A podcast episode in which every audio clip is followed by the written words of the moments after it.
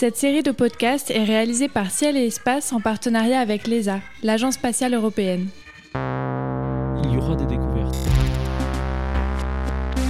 On espère tous là un lancement le 18 décembre. Les données seront tout de suite disponibles pour tout le monde. On veut partager les résultats fantastiques qu'on attend. Il va vraiment falloir accumuler beaucoup, beaucoup d'observations. La contribution par tous ces pays, de tous ces esprits, tous motivés par le même désir, est absolument fascinant. Bonjour et merci d'être à l'écoute de cette série de podcasts consacrée au James Webb Space Telescope, le nouveau grand télescope spatial de la NASA, de l'ESA et de l'Agence spatiale canadienne qui sera lancé depuis Kourou avant la fin de cette année 2021. En compagnie de trois astrophysiciennes et de trois astrophysiciens, vous allez tour à tour découvrir en six épisodes les défis qu'il a fallu relever pour réaliser cet engin exceptionnel, ses objectifs scientifiques de la naissance des galaxies à l'étude des exoplanètes, ainsi que deux focus sur deux de ces quatre instruments, des bijoux de technologie construits ou co-construits en Europe. Dans cet épisode, en compagnie de Pierre Ferruy de l'Agence spatiale européenne, c'est un tour d'horizon du JWST que nous vous invitons. Quelles sont ses capacités comparées par exemple à celles du célèbre Hubble? Quelles découvertes peut-on en attendre? Quelles seront ses toutes premières observations? Réponse d'ici quelques minutes. Pierre Ferruy, bonjour. Bonjour. Alors vous êtes astrophysicien, spécialiste de l'étude des galaxies et depuis 2012 le responsable scientifique de la contribution de l'ESA au JWST. Euh, nous détaillerons tout à l'heure d'ailleurs cette contribution. Ma première question elle est assez simple, nous sommes à quelques semaines du lancement du web qui est développé, rappelons-le, depuis des décennies. Alors vous, Pierre Ferry, comment vous vous sentez à quelques semaines? Ah, Heureux. Euh, maintenant, on est vraiment dans la dernière ligne droite et c'est quelque chose euh, qu'on attend depuis des années. Donc vous parliez de décennies, effectivement. Euh, ça fait plus de 20 ans que je travaille sur des éléments de JWST et de voir ce lancement approcher, c'est quand même très excitant. Excitant, un peu d'impatience? Non, pas, pas, spécialement d'impatience, vraiment euh, de, l'excitation et puis aussi un peu de fierté parce que ça veut dire qu'on on y est, on a mené notre boulot à bien et maintenant donc euh, il y a encore un peu de travail puisqu'il va falloir le mettre en marche, mais c'est vraiment oui, la dernière ligne droite. Et oui c'est on n'en est pas très loin. on va parler d'ailleurs du déploiement euh, plus tard dans l'émission, c'est une, une, étape importante en soi de cet instrument incroyable. Parlons de l'engin d'ailleurs qui va être lancé. C'est un télescope spatial de 6 mètres 50 de diamètre. Il est protégé derrière un, pare-soleil qui est grand comme un cours de tennis. Et il va observer l'univers depuis un poste situé à 1,5 million de kilomètres de la Terre. Euh, on est très loin de la configuration euh, du célèbre Hubble évidemment. Pourquoi cette silhouette si étrange? Alors la silhouette euh, étrange de, de JWST, elle est vraiment liée à euh, ce qu'on veut lui faire faire. Puisque quand on construit un satellite, on le construit pour répondre à des questions scientifiques. Et là, les questions scientifiques auxquelles on, voulait, on veut toujours euh, répondre, qui couvrent la naissance des galaxies, les planètes extrasolaires, ces questions scientifiques, elles nécessitaient un télescope de grande taille, donc un grand miroir en particulier, et aussi avec une vision infrarouge. Et euh, pour un satellite de grande taille avec une vision infrarouge, il va falloir le refroidir. Et c'est pour ça qu'on a ce gigantesque pare-soleil euh, qui a la taille d'un court de tennis et qui va en fait, en mettant euh, le télescope, les instruments dans l'obscurité, à l'abri de toute source de chaleur et de lumière, en fait, tout seul, ils vont refroidir. C'est un truc sympa dans l'espace, c'est que si vous faites ça à un objet, il va refroidir. Et on va atteindre des températures très basses, puisqu'on parle de moins 233 degrés, euh, ce qu'on appelle 40 degrés euh, Kelvin, euh, ce qui est 40 degrés au-dessus du zéro absolu. C'est vraiment très froid.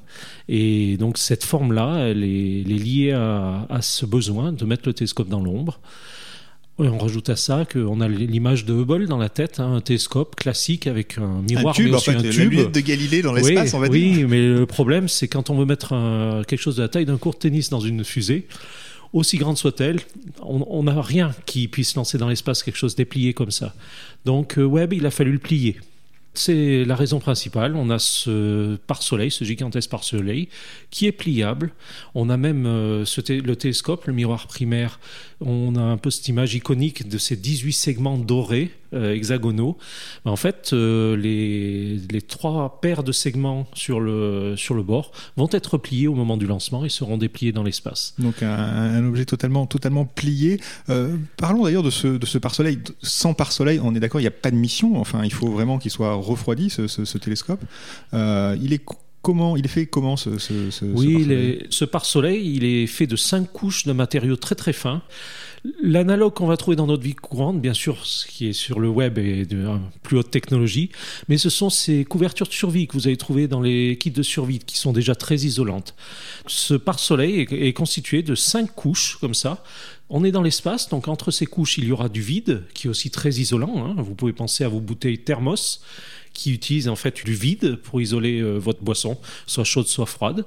Donc on, on a réussi avec ça à faire, à construire quelque chose où en un peu plus d'un mètre cinquante, on va passer du côté chaud, donc qui est du côté du soleil, de la terre, de toutes les sources de chaleur et de lumière, avec une température qui va être proche de 85 degrés, à un côté froid où on va mettre le télescope, les instruments dans le froid, dans le noir, à moins de 130 degrés. Donc vous pouvez imaginer, c'est En 1m50. en 1m50, c'est assez impressionnant. C'est assez impressionnant, effectivement. Et alors, il est aussi, euh, comparé à Hubble, toujours placé euh, vraiment beaucoup plus loin. Euh, Hubble est à 600 km en orbite autour de la Terre. Là, on est à 1,5 million et demi de kilomètres de la Terre. Pourquoi est allé si loin? Oui, c'est effectivement beaucoup plus éloigné de la Terre que Hubble. C'est aussi une différence majeure, c'est que Webb ne tournera pas, ne sera pas en orbite autour de la Terre. Il va en fait accompagner la Terre autour du Soleil. Il sera en orbite autour d'un point de Lagrange, donc c'est du nom d'un mathématicien, en fait mathématicien astronome.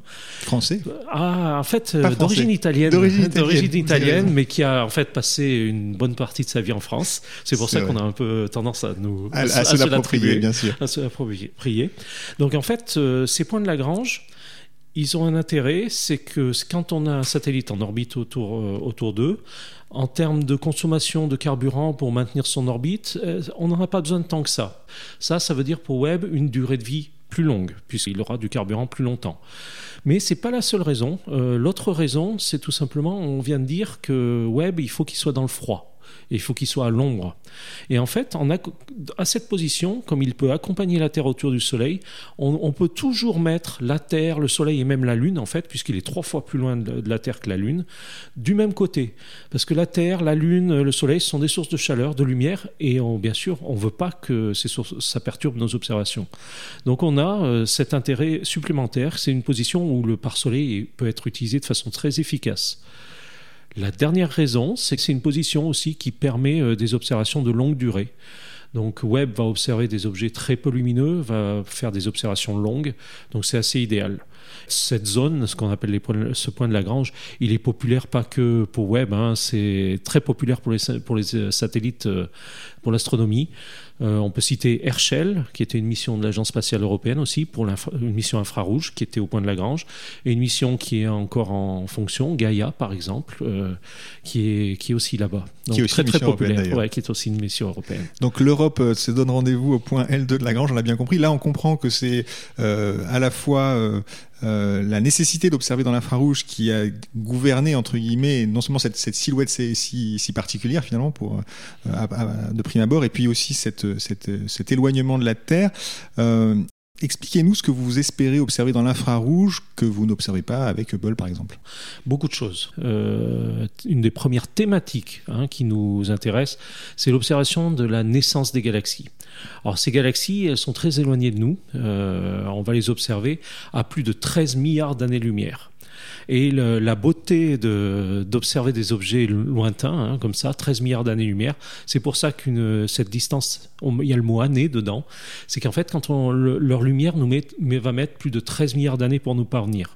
Donc en fait, on va observer ces objets tels qu'ils étaient vraiment dans les, au début de, l'univers. Bon, pas le, tout début, on parle de quelques centaines de millions d'années après le Big Bang, mais quand même, c'est un peu la jeunesse euh, de l'univers.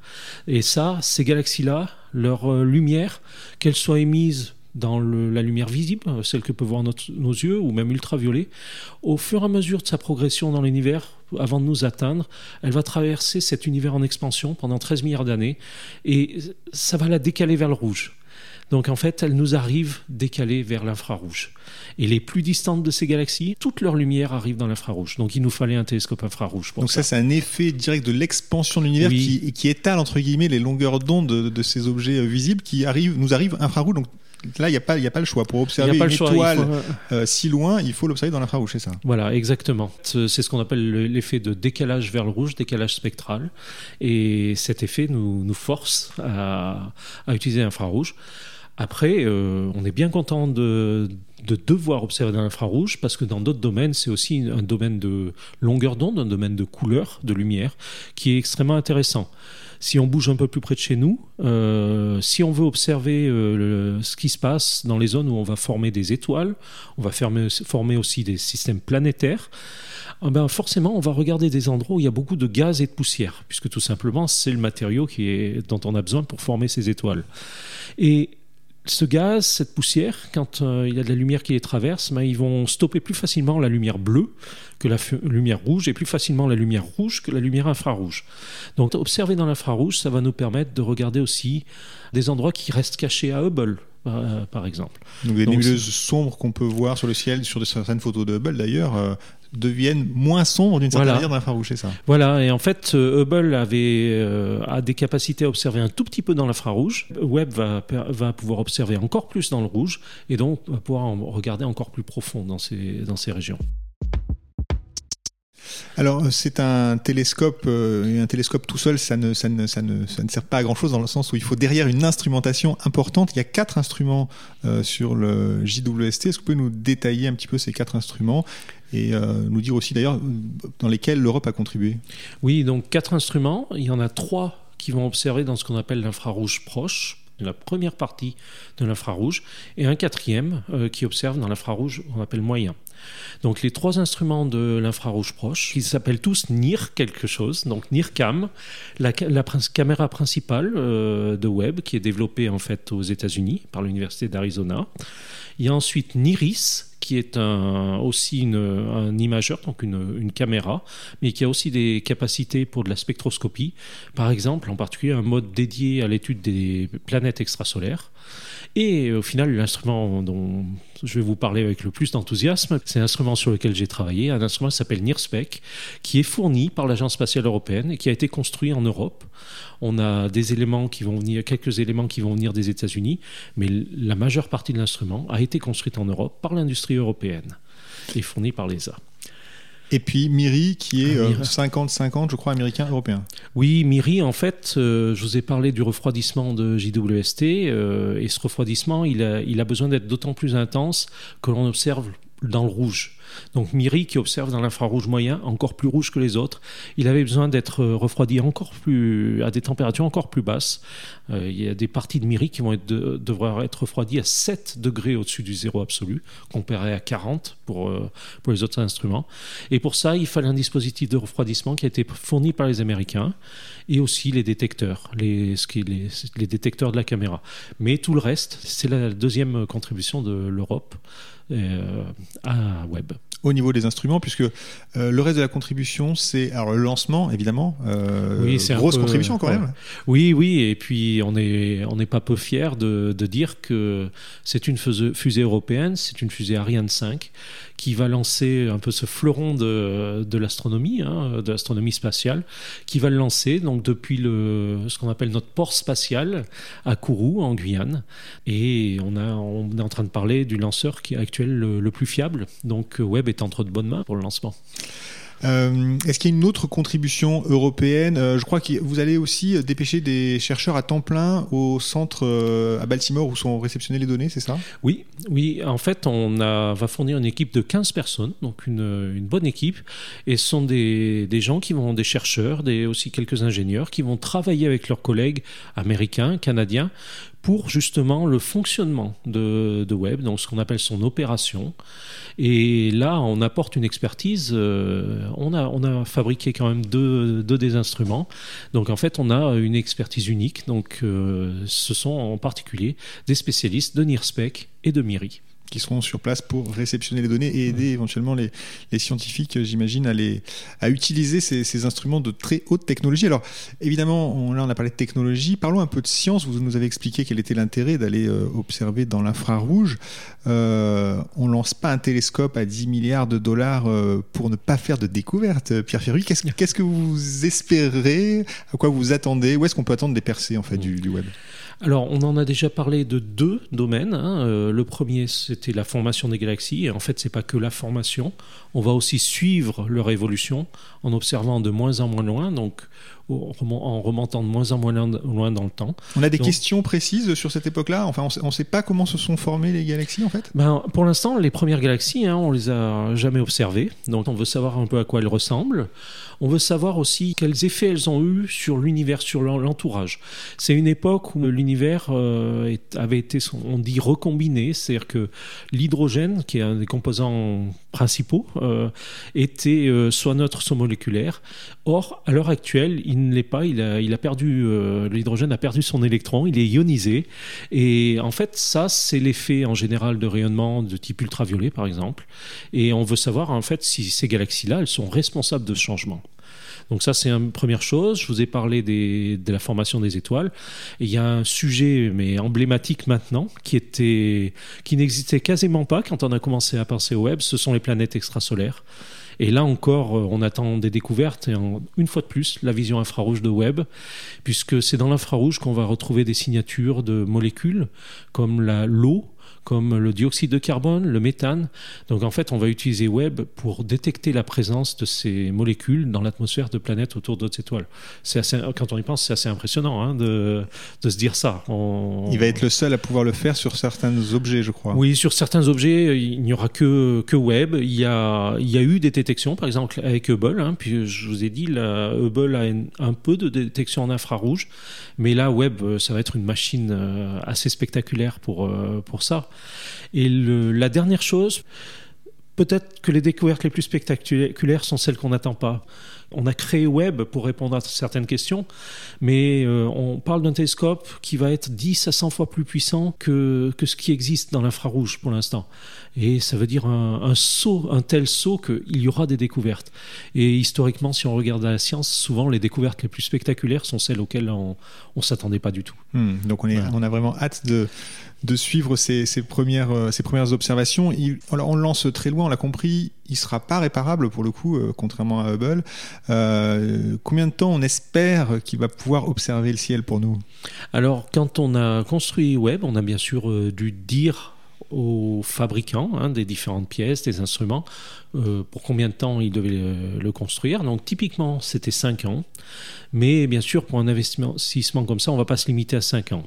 Donc euh, ce qui s'est passé, c'est que Webb, c'est ce qui va essentiellement le limiter dans sa durée de vie, c'est ses propulseurs. C'est d'avoir du carburant pour le maintenir en position, pour l'orienter, pour pouvoir observer. On le lance euh, avec les réservoirs pleins à rabord et on a estimé, hein, et on a estimé en étant un peu conservateur, c'est-à-dire qu'on pense qu'on pourra faire mieux, ben, qu'on en a pour au moins 10 ans. Donc euh, vraiment, on a quand même prévu de l'utiliser le plus longtemps possible. Le plus longtemps possible. Euh, vous avez une idée d'ailleurs de ces premières cibles euh? Oui, alors les premières cibles de web, on les connaît en fait pour sa première année même. Ce qui se passe, c'est que Web est un observatoire et son fonctionnement, c'est que tous les ans, on va demander aux scientifiques de faire des propositions de programmes scientifiques un télescope comme Webb est très attendu, beaucoup de scientifiques veulent observer avec, et il y a ensuite un comité qui va les évaluer, les classer, et les, les, mieux classés euh, sont observés. Donc en fait, on a fait ça déjà pour euh, sa première année, et on a un programme, euh, je vous ai parlé de différentes thématiques, ça couvre toutes ces thématiques, il y a des observations qui vont essayer de détecter des galaxies très lointaines, il y a des observations qui vont essayer de détecter ces molécules dans les planètes extrasolaires. Donc là, oui, on a, on a tout un programme bien ficelé et un programme euh, dans lequel les scientifiques euh, des États membres de l'ESA, puisque au travers de la contribution de l'ESA pour Webb, en fait, les scientifiques de nos États membres gagnent accès au télescope avec un minimum de 15% du temps de, Webb. Et en fait, ils ont, ils ont même fait très, bien mieux puisqu'ils ils sont presque à 30% euh, pour, ce, pour cette première année, ce qui est un témoignage de leur euh, dynamisme et de la qualité de leur recherche.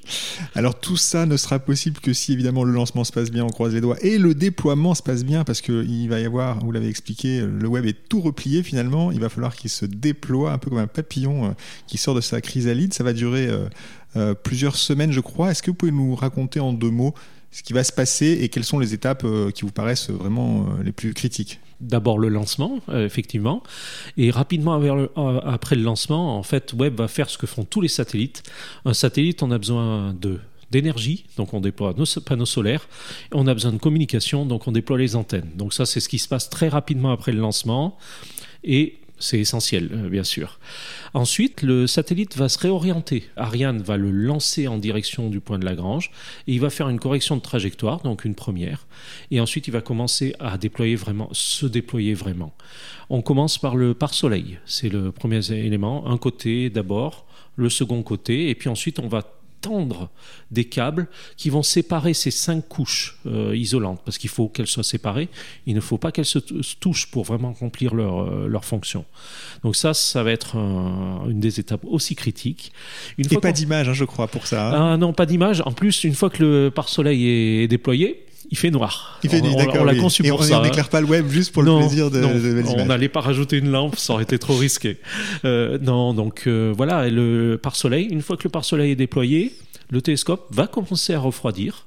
Donc ça, c'est immédiatement, puisqu'on l'a mis dans le, dans le noir, dans l'obscurité. Et on va s'occuper du télescope lui-même. Le support du télescope va s'éloigner aussi euh, du pare-soleil, tout ça pour isoler thermiquement.